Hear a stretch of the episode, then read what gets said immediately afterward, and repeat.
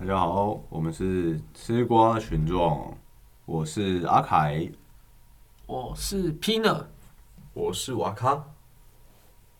那我今天要来讲的这一部电影呢，叫做《同学麦纳斯》。先来介绍一下导演，导演是黄信尧，他是一名纪录片的导演。然后他第一部的剧情长片是《大佛普拉斯》，然后我们这一次要聊的这部《同学麦纳斯》是他第二部剧情长片的作品。那他是一个擅长拍纪录片的导演嘛，所以他之前也拍过非常多部的纪录片。那我觉得他的这个拍摄纪录片的这个手法、这个模式，在他的这两部电影里面，也可以很明显的看得出来，他身为一个纪录片导演的一些特质跟特色。那我们来介绍一下这一部的卡斯阵容，因为这一部的卡斯也是非常的强劲。饰演等轰的是郑仁硕，然后饰演 Big 就是结巴的是刘冠廷，然后饰演罐头的是纳豆，饰演 t a m n 吴明天的是施明帅，然后他们各自的女伴也都是蛮有名的，有王彩华，然后潘慧茹，潘慧茹是饰演麦纳斯，就是片名的同学麦纳斯，然后还有朱子莹跟洪小玲，然后他们这两个人是在偶像剧比较会看到的，然后还有一个演员是安以乔，我那时候看到安以乔的时候是觉得有点眼熟，但是想不起来他是之前在哪里看过他。嗯，后来上网查了一下，就是他是演那个《海角七号》里面的那个 keyboard 手。哦原来是他，哎呀，都没有看出来哎。你也没看出来是不是？对啊完，全看不出来。毕竟已经长了这么多真的年，真的看不出来吗？我看的时候我就觉得很眼熟啦，只是一直想不起来在哪里看过。因为也是有时时间的啦，差不多隔十多年的嘛，也那个呃容貌都有点稍微不就是变了。OK，那我们来一下剧情简介。嗯，这一部的剧情大大概是在演等轰、必给、罐头、t a m n 他们四个人是高中同学，他们从高中彼此认识之后，就一路打打闹闹到了四十岁。他们三不五时就会窝在一间泡沫红茶店里面打牌聊天。等轰他是在保险公司上班，他非常认真，而且很有能力，但就是得不到上司的赏识。然后 Big 是经营纸扎店，然后不知道为什么他可以跟往生者沟通。他家中还有一位非常年迈，然后卧病在床的阿嬷。罐头他经过 t a m n 的介绍，到了户政事务所工作查户口，然后因缘际会的查到他暗恋三十几年的高中校花麦纳斯。那 t a m n 他是一个不得志的导演，他空有理想，可是他却只能接拍一些商品的广告或政令宣导的短片，也因此这样子认识了一些政治人物，然后莫名其妙的被当成政治的棋子推出去参选立法委员。他们四个人到了中年的这个年纪，四十岁这个年纪，然后一事无成，各自都有各自的烦恼跟无奈。看似很正常的中年生活，其实已经被命运无情的摧残着。他们已经没有了少年时候的冲劲跟热情，但也还没到老年时候的那种看破跟释怀，就这样被夹在人生的中间，中年的这个阶段动弹不得。那套一句那个，我那时候在看黄信尧导演的访谈的时候，他有讲过一句话，就是“金波咯，熬波波”，你们听得懂吗？完全不懂。就是听不懂，听不懂是不是？因为你们听不懂台语，所以我我们丢了。特地来解释一下。鬼刚哎，鬼刚刚就听得懂了啦。金摸喽，凹波波就是前面没有路，后面也没有步，你要前进也没有路可以让你走，你要后后退也没有退路，就是那种卡在中间动弹不得的感觉。嗯，那我觉得他这句话就很贴切的描写出他这部电影想要表达的意境。电影的剧情简介大概是这样子。那我们来分享一下这个看完电影的心得感想。好，那就我先来啦。像那个它整部剧情，就我觉得我个人会觉得没有特别的亮点，然后加上它这部片，诶、它这部那个片名叫做《我同学麦纳斯》，然后我在看的时候，我以为会有一个叫麦纳斯的女生，然后她可能是会是电影里面主轴的主角，嗯，对，结果也完全不是他，他完全不是主角。而且他的名甚至连名字都改掉了。麦纳斯他在这个电影里面出现画面很少，然后就不懂为什么到底会想要用这个名字。其实他那时候用这个名字，我也不是很知道重点是什么，但是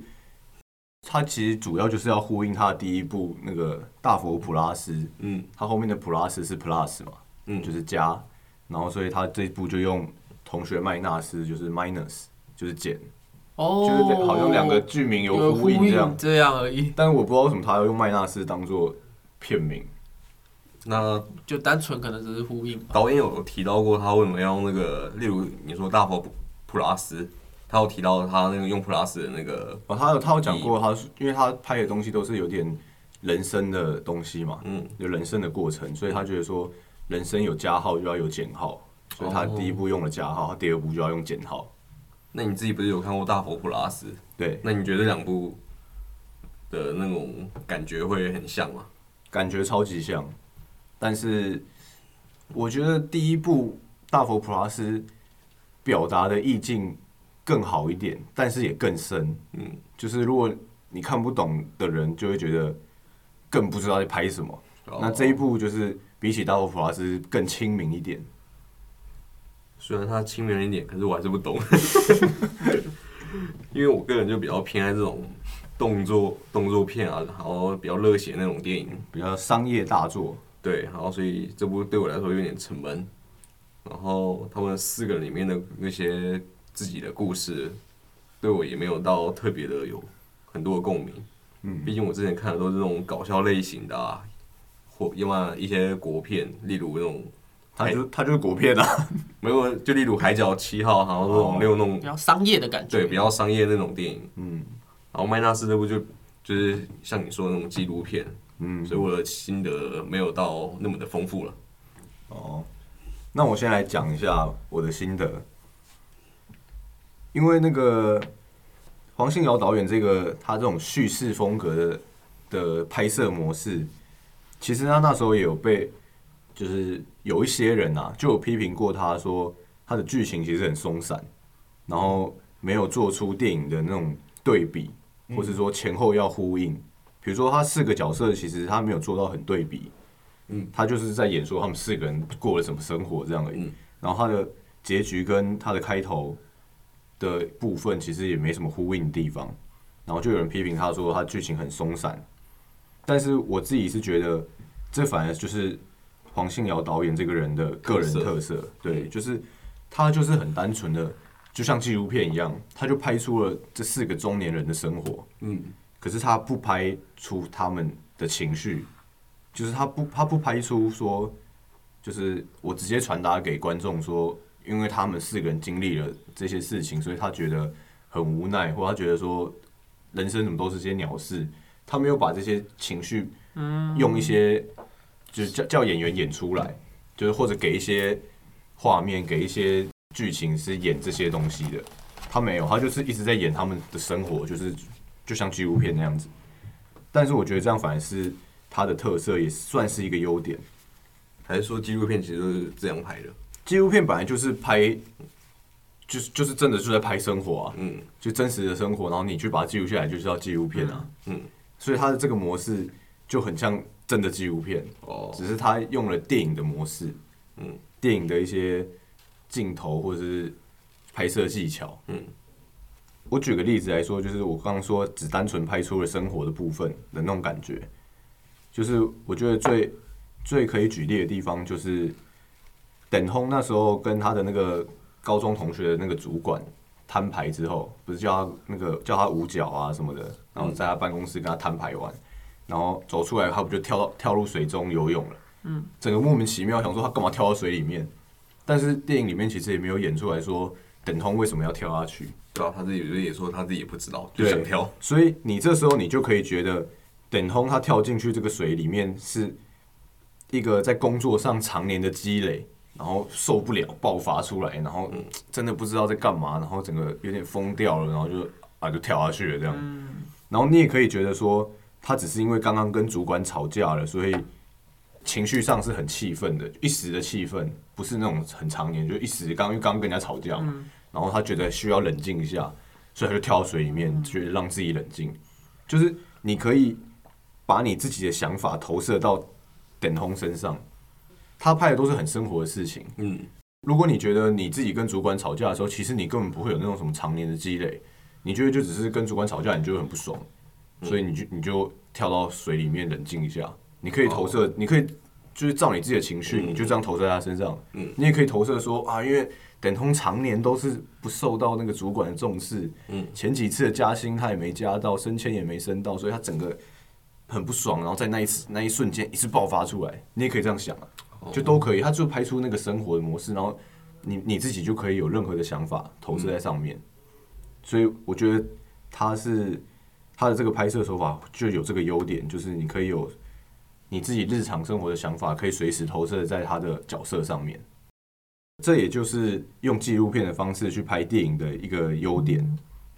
那导演他还有一个拍摄手法，我也很喜欢，就是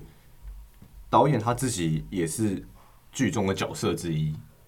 就他自己也会跟剧中的角色讲话，因为他也是他们其中一个同学，嗯，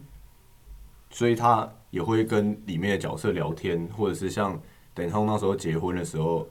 他也是等红在外面抽烟，他也在跟他聊天嘛。嗯。他跟他聊天，他不是用旁白的角色去跟他聊天，他是身为他剧中他就是有一个人在那里跟他聊天，嗯。只是他没有拍到他，因为我们的视角就是从导演的视角看出去嘛。对。我们看看着等红在那边讲说对啊，他要结婚了，然后觉得就是怎么突然就有小孩那种无奈什么的，嗯，就他自己他本身就是一个剧中的角色，我觉得还蛮好玩的。然后我唯一有感觉到电影有给我情绪的一幕，就是最后我看整部电影，其实我我觉得电导演都没有要给我任何情绪，嗯觉得都是我自己投射的。那唯一有觉得电影主动在给我情绪的一幕，就是最后那个 t a m 呢，他因为不在选立委嘛，对，然后他在那个 B 给的葬礼上拉票的时候，嗯，然后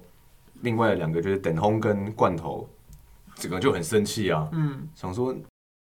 那么好的同学都已经过世了，然后你还在那边拉票你，居然在那边拉票消费他，用他的葬礼消费他，这样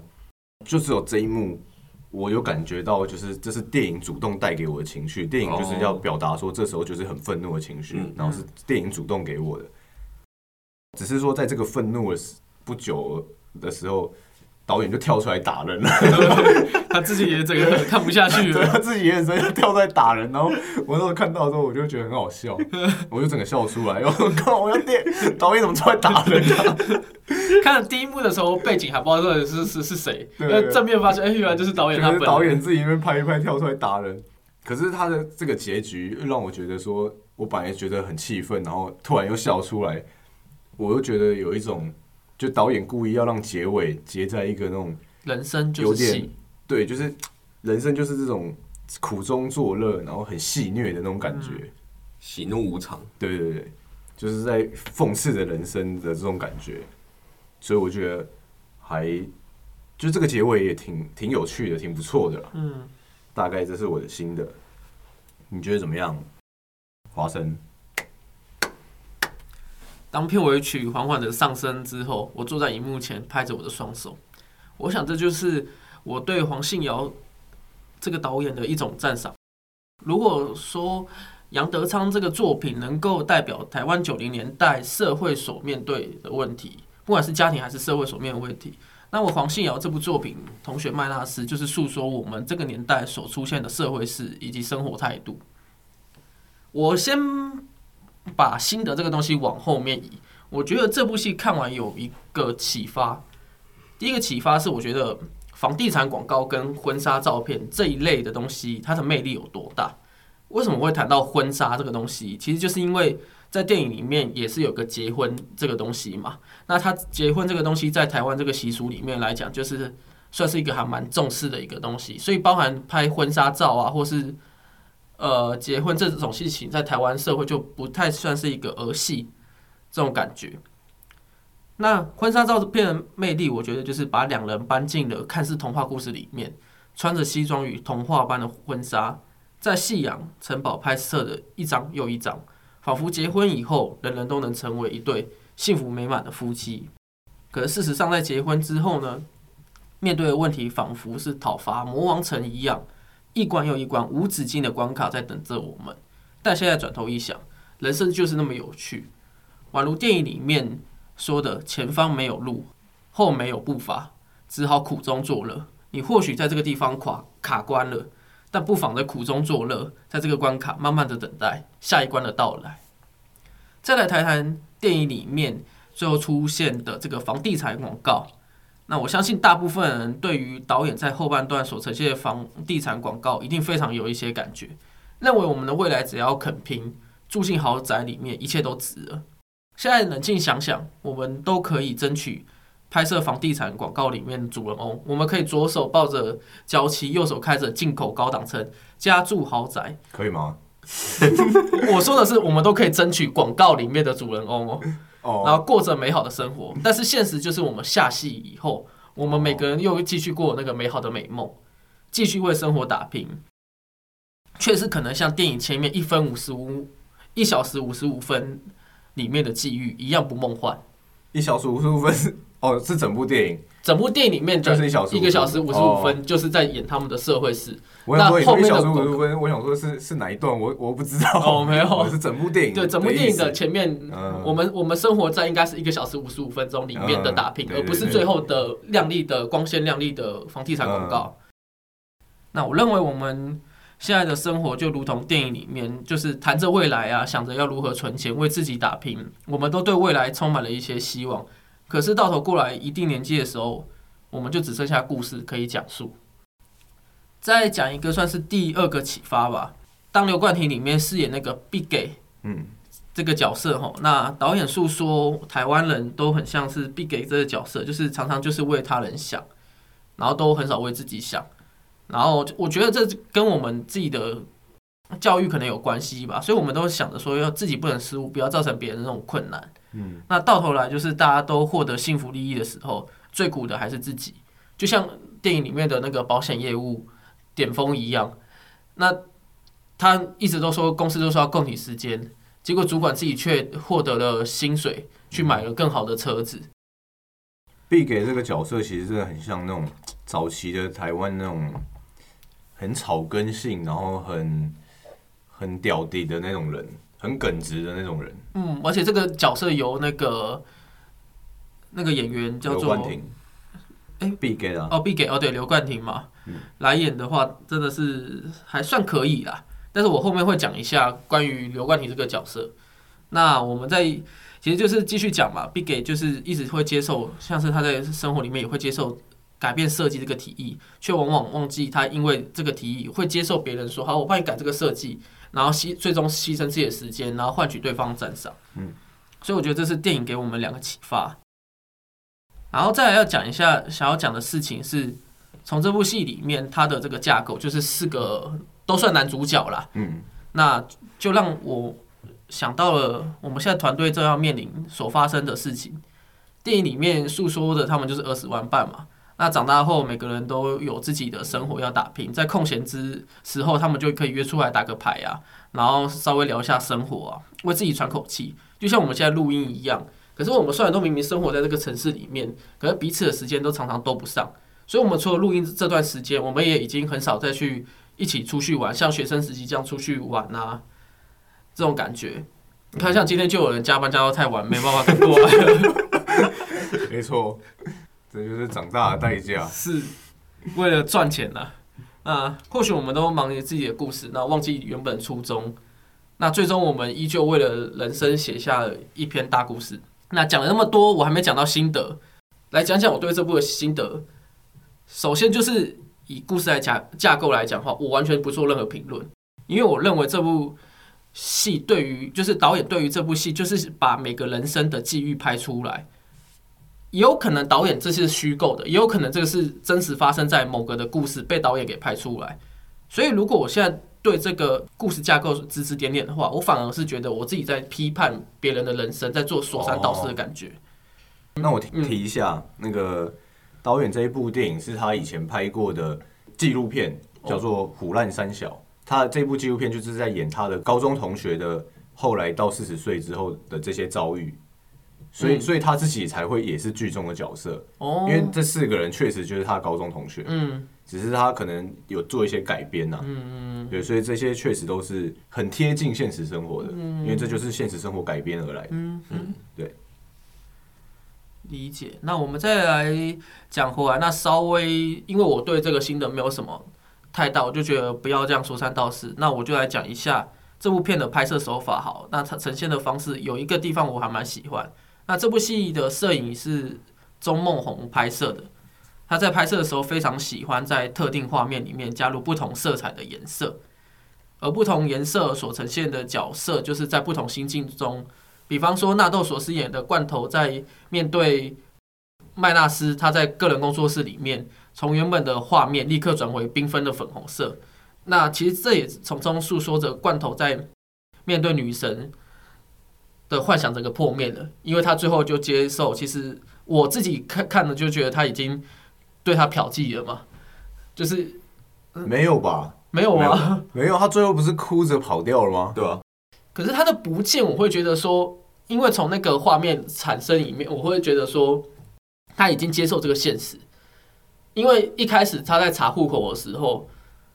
他也不愿意打开房间嘛。那房间也是呈现一个暗蓝色、暗紫色的那个画面存在。有一个瞬间，它的整个画面变成粉红色的时候，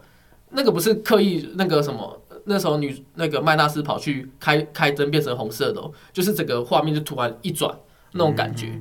就有点类似呃导演想要呈现像是纳豆在睡觉的时候遇到加藤鹰那种感觉，有点既梦幻，但是就是在他的内心里面所发生的事情。呃，这其实应该也算是钟梦红的特色啦。就从原本的那个暗恋对象校花，就真的变成一个风尘女子，这种的破灭。那其实周梦红在今年的电影《瀑布》里面，她就是担任导演兼摄影，那也曾利用这个蓝色的灯光照射在这个贾静雯里面，表达生活的面对的压抑。所以我个人认为，这个周梦红在面对颜色的转换是用的非常好，因为有的时候电影无法呈现的心境，加上一点颜色，或许可以让许多人明白其心境了。那刘冠廷这个角色，我刚刚前面有说到，我这边会稍微提一下，是他真的是演的非常好。就是刘冠廷，不管是在现在这么多的电影里面，他都是一个很出色色的演员。不过这部戏让我有点稍微脱离的感觉，是因为其他角色大概都是快四十，接近四十岁。那刘冠廷他本身可能有个娃娃脸，啊，他实际上年龄也就是真的是三十出头。对，所以他在加入他们是同学同一挂的里面，我反而会觉得有点。U K 有点没有对粗戏那种感觉存在，不过刘冠廷我还是本身还蛮喜欢这个角色，尤其他最近几乎近几年都是在整个台湾电影圈活跃。我刚开始看的时候也有点出戏，但是我觉得刘冠廷演技真的是很好，然后让我看到后面的时候，其实我就不会出戏了。哦，就觉得他们四个真的是同学的感觉，因为他们一起在那个纸扎屋里面打牌的时候抽烟什么。聊天，然后互相嘲弄啊，互相开玩笑，嗯。的那个感觉，我就觉得有纳入在那个对，就他们他们就真的是四个同学那种感觉。然后，然后还有一个就是，呃，因为刘冠廷被称作为便当系角色，就是我是从《火神的眼泪》才开始认识这个演员，所以在这之前，就是我在今年才知道，所以我也就是说，我去年的同学麦纳斯还没看，但是我就已经知道他会领便当了，这个有点算是。我在这部看电影的时候没有办法，就是啊靠背，他等一下会领便当，他会在什么时候领便当？是开着车的时候被撞了，还是怎么样？就就就会有这种想法在啊，所以没有办法很很认真的看那个角色，反而会担心他随时会挂掉，是这样 啊。这个这个大概就是以上我对这个电影的小点评啦。嗯，不小，不小了，大点评。大点评。好，OK，那我们大家各自讲完心得之后，我们就再来探讨一些问题。你们觉得那个这四个人呢、谁的故事让你是觉得最有感触的，或是觉得说他是最悲哀的，或是说觉得会让你真的觉得在社会上，如果你是这个遭遇的话，你会最无力感，就是你最有最有感觉的是哪一个角色？因为他们四个面对的遭遇其实都有有一点不同嘛，虽然都是说在社会上有点动弹不得、难以生存的感觉，可是他们遇到的事情其实不太一样的。如果嗯，因为像我的话，我没有特别对奶人有特别的感触啦。然后如果真要说的话，应该是最后那个结巴，嗯，结巴他的故事，因为他最后也是被那个来寻仇的，然后那个被不小心不小心打死，找错人，对，找错人，就是我觉得他是跟现在台湾会持续发生的事情还还还对是一样。台湾台湾的社会新闻一直都在对真真的很多这种寻仇找错人、超、对啊超瞎的事情。然后我就觉得导演可以把他演演进去，我觉得还蛮蛮好笑的。而且寻仇找错人这个东西，讲个题外话了，就是可能也是为什么会一直找错人，有的时候他可能是真的是找对人，但是因为法律好像说你如果有预谋的话，会判的比较重，所以找错的话反而可以判的比较轻，哦，可是我觉得很多社会实事是真的找错人，真的是因为因为找错人。找错人跟找对人其实很容易就就是很容易就查出来了。哦，对啊你你们，真的有欠钱关系什么，然后你说你找错人哎就对，不合理吧？哦，也是的，所以电影里面他拍出是那个，他真的找错人啊，他是真的找错人，他是他应该要应该要找那找那那个人，他开的车跟那个递把给对必给他车子几乎是一模一样都是开货车送货的。对对对，所以他那个有把它演出来。嗯，我来讲一下哈，如果你说是最悲，呃，最悲哀的当然是 Big Game 嘛，因为我觉得是人生还是不管怎么样都多少有希望，或者你过再糟，可是如果人生今天没了就没了，所以最悲哀的角色当然是 Big Big Big Game。Big 嗯，但是如果你说角色是最无力的话，我认为是那个保险业务员。嗯，等红等红，因为我觉得他在那个公司所面对的事情，就是我们未来会发生的事情，要共体时间啊。因为现在台湾的经济虽然可能用 GTP 来看的话是比较好，但是你不可以，就是你不可否认说，台湾目前也还是一样，就是物价上涨，就是薪水没有涨，嗯这种感觉存在。那当你的所有的事情都交办好了以后，老板却说了这样的话，你会不会觉得你为公司做了那么多都是白费力气的？哦，可是你有可能是升官那个啊，开头也有一个人升官啊，当上科长。所以我才说这个角色里面的话，哦巅峰是算是最无力感的。嗯如果我们都是巅峰，而不是那个升官的那一个人，那这这时候我再问你们一个问题，嗯，就是如果你们想象说，你们觉得这四个角色其中一个，你会觉得谁是就是最无奈的？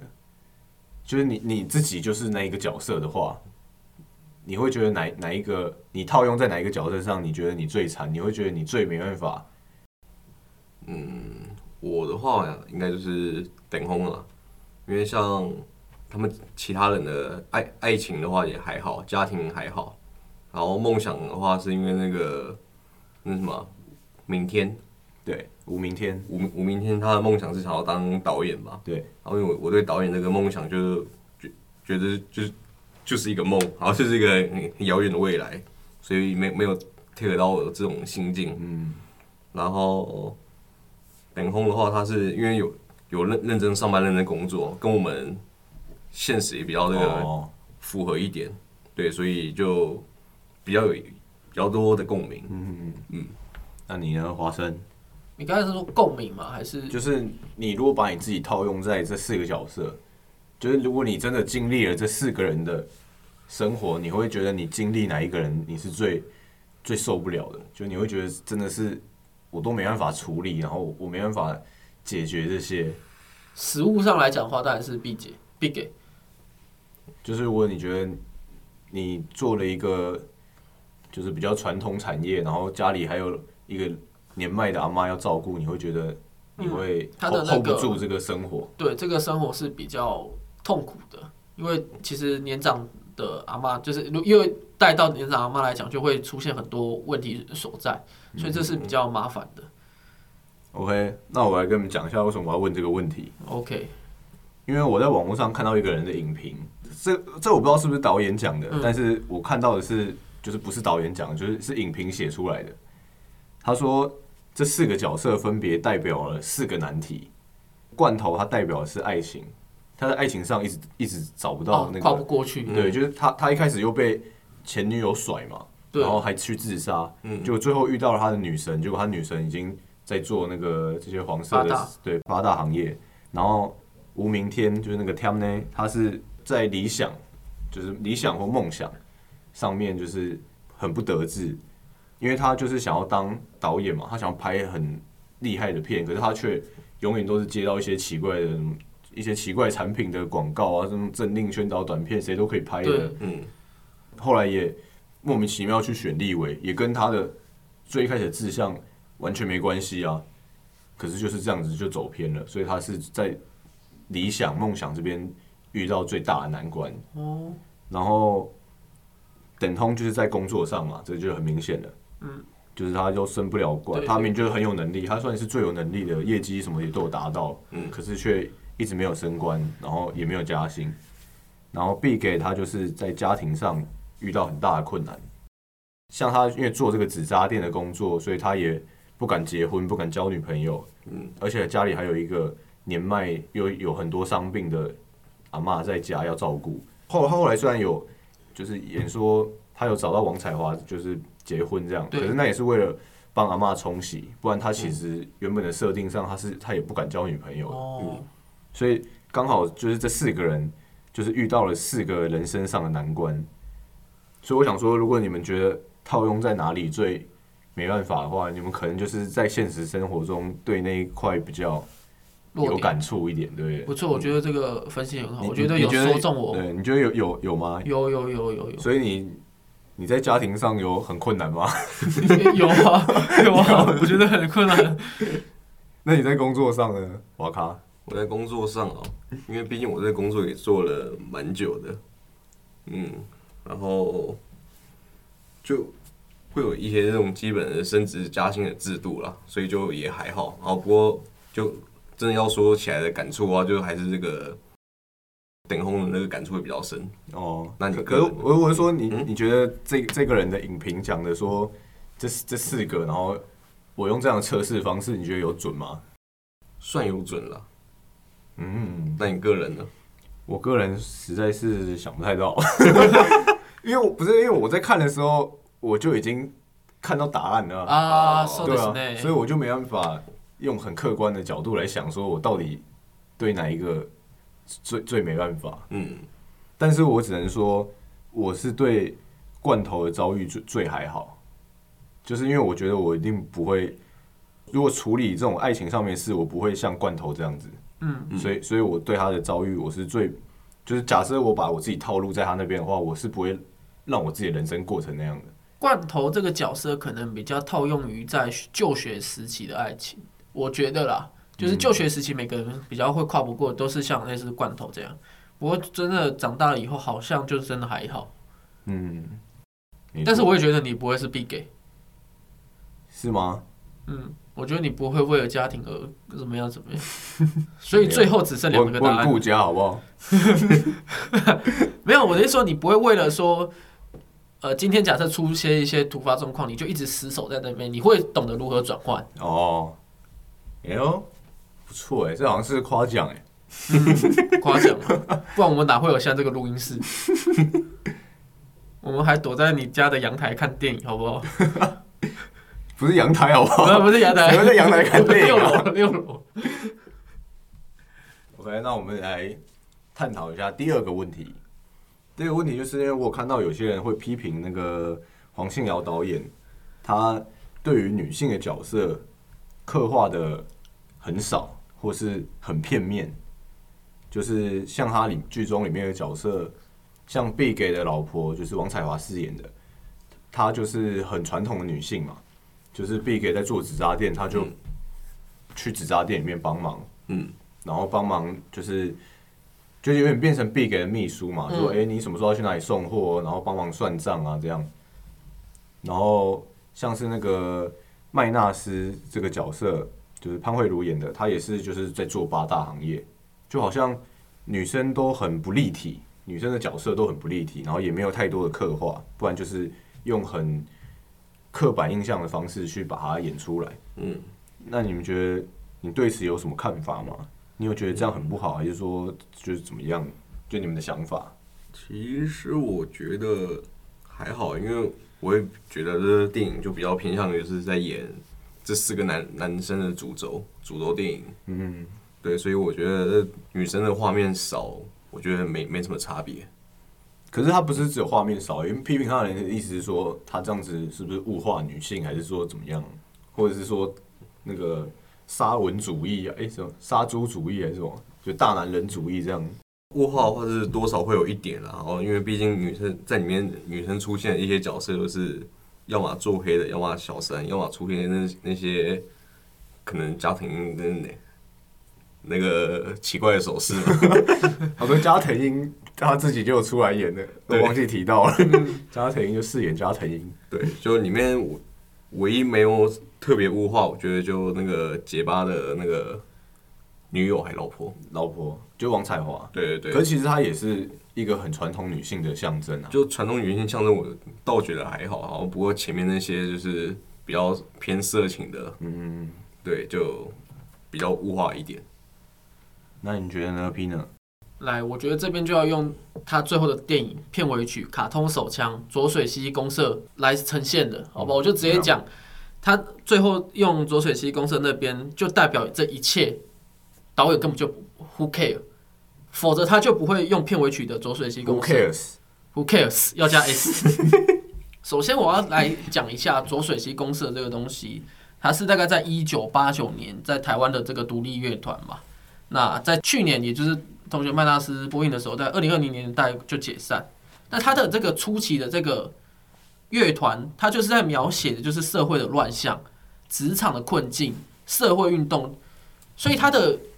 歌曲充满了各种在当时的政治不正确，但是又是各种的冲击。他的每一个歌曲里面几乎充满了大量的脏话、国骂，当时造成的那个领先。我为什么会知道那么清楚？是因为我刚好在大概去年的时候有听到瓜吉的广播节目，他就有说左水溪公司，它就是代表着一个他们大概四十岁，就跟导演的其实年龄是差不多。嗯就是他们那个年代的一个冲锋者，就像我们现在可能会讲灭火器那种感觉。那实际上，他就是在那个时代扮演一个冲击文化，就是冲击这个文化的先锋。对文化的先锋。那当然，浊水溪公社它有当时那那么高嘛，那大概到是中期的时候，开始慢慢社会的角度已经不能再去批评任何人。所以，当当初好像批评了某位总统，但我不确定，所以我这边不敢讲。只是嗯我记得他有批评一个总统，然后是跟中国的主席在那边互舔屁言论，哦就被大家给那个抨击。这个时候，这个乐团就出来发声明说：“那不然以后我们都不要做了，我们干脆解散算了啦。”就他会觉得说，怎么在一九八九那个时候，我我出来这个，我被大家给捧上最高点，拥戴。啊，怎么现在我是做做这么多东西，就会开始被大家批评啊？这个也不行，这个也不行。其实就跟我们现在的那个脱口秀一样，脱口秀也要越来越危险的这种感觉，就是、现现在都要那个政治正确。，对我什么都不能讲啊。今天这个又回到这一边来讲，说你说这个大家有被批评嘛？说什么大男人主义呀、然后女生又物化女性这样。可是说真的，那么多电影，我们如果真的要去找一个平衡，那就像是漫威电影里面的永恒族一样啊，黑皮肤的人要多少人，亚洲人要多少人，白皮肤的要多少人，哦，全部都不能一个多一个少啊，女生跟男生都要各半啊，还要有什么什么的都都要来一点。结果、呃你看烂番茄被大家批评成这样。啊，导演都说啊，奇怪，我已经都政治那么正确啦、哎、我什么元素都加精英主义，怎么大家都批评成这样？嗯，就是就让我会觉得这种感觉。所以从这一部他的那个片尾曲，我就深深感受到说，就算被批评又怎么样？你现在做的电影就是属于你自己要创作做的东西。你如果今天不要物化女性那些东西，就跟今天我脱口说什么，最后的道歉，我是被社会舆论给说对不起，但那不是我的本意要说对不起，所以我觉得你说的这种物化女性，或许在社会上里面真的有物化女性，但是实际上在电影里面，我觉得不需要，因为这就是一部戏，嗯嗯，你不用去太过真真节点说这个问题存在。了解，我的看法跟你也是差不多。我那时候也是觉得说这个批评其实也是蛮没道理的。像我刚刚说的，其实导演他是用很纪录片的方式在演，然后主轴也是在四位男主角的身上。嗯，嗯，那其实所以他拍出来，他用用他的手法拍出来那些女性的画面，其实都是在男生看到的样子。嗯嗯女生其实很少单独出现，嗯，都是一定旁边一定有伴随像都是的男主角嘛。对，因为就是因为他就是在演这四个男生看出去的世界长什么样子。嗯嗯这四个男生看到他们老婆或者他们的女伴的样子就是那样啊，对，就是就是就是假设说，比如说像那个 Tam 呢，他的老婆其实也有在外面上班啊。电影嗯开头不就演说他帮他做完早餐之后，他就出去上班了。可是他出去上班的画面全部没演出来，我们甚至不知道他在上什么班呢。嗯因为在 Tam 的眼里，他老婆就是一个早上帮他做完早餐之后就出去上班的的女人啊。所以在他的视角里面，就是真的，对我没有办法知道你的苦心对啊，哪里。在在他的视角就这样，然后就是就算他老婆在外面，然后工作能力很强，还是工作能力很弱，还是在职场上被霸凌，还是说他在职场上其实过得很好，他全部不知道啊，因为他的视角就是这样啊，他的视角就是她是我老婆，然后她早上会帮我做早餐，对，所以我觉得就是以他这个纪录片的特色的方式去拍摄的话，这样子拍出来的女性角色反而才是合理的。对你反而这种过多去讲，那个就叫幻想了。对，如果他反而太着重在女性角色的一些，比如说他故意要把这几个女伴刻画的很立体，嗯，去多演了他们的一些内心，或是多演了一些他们单独出现的一些场景，反而就不会这么的生活化，嗯，就不会真的这么的从这四个男主角的眼眼睛里面看出去的那个感觉。这个就跟我们之前在讲男人百分百很像，男人百分百里面也是大男人主义的视角，但他是因为某一个时间点，他所以他才去倾听女性，因为听得到声音嘛。可是如果我们今天都没有倾听听到声音，我们所看出来的视角，我们就没有办法帮我们证实，因为我们永远不是第三方的公正的东西，公正人，我们就是由男性角度去看。所以就不能说那个就是这些啊。对啊，就是这种感觉在。所以后来也有拍出一个女人百分百，就是可能有女性的团队去拍摄出来的。那今天这个我们这一部《同学麦大师》，一或许哪一天又从一个女性角度，用她们独立的观点去拍出来她们闺蜜所发生的事情。嗯，然后她们看到的她们男朋友的样子对，也不错啊，对啊对啊，也不会说物化男性啊，对啊，对啊，对啊，那种感觉因。为就是要这样子才会有那个深刻的感觉。嗯，就好像你刚刚举的那个永恒族的例子，你全部都包含进来，反而就没有那种真实感，反而你就不会有那种贴近感。你就你对就觉得很正对啊。正，就是全部都要摆进来。对，就像就好像你说，哎、你今天在美国的校园啊，你就是这个这些比例都要抓好，对不对？你看现在美美剧你是不能规定全部都是白人演哦，你你是规定不管怎样，一定要至少要有一个是黑皮肤角色的。嗯，OK，那我们这一次的讨论大概就到这边结束了。因为我没注意到我这一次的上片是在十二月三十一，基本上在星期五，刚好是跨年的这时候要上我这一部。嗯，早知道我就选一部欢乐一点的，一部超沉重的，要陪伴大家跨跨年。所以我们在结尾的时候呢，还是要跟大家说一个新年快乐，在结尾的时候开心一点。或许听的时候已经是跨年跨了一个年变，二零二二年了。但是你不妨把这部片就当做你的二零二一年，哦，对，你把它当做你的二零一年，把那些生活中的无奈、生活中的这些抛在二零二一年，嗯，二零二二年迈向一个全新的希望。对我们这边也会那个会用一一比较欢乐的感觉，欢乐的一歌声去做这个片尾的 OK。为什么我没有要做啊？你不要做，我想说你要加工作。量。哎呀呀呀呀！OK，好好，跟大家说个新年快乐吧，瓦卡。祝大家新年快乐啊！那就这样啊，拜拜。拜拜拜，Happy New Year！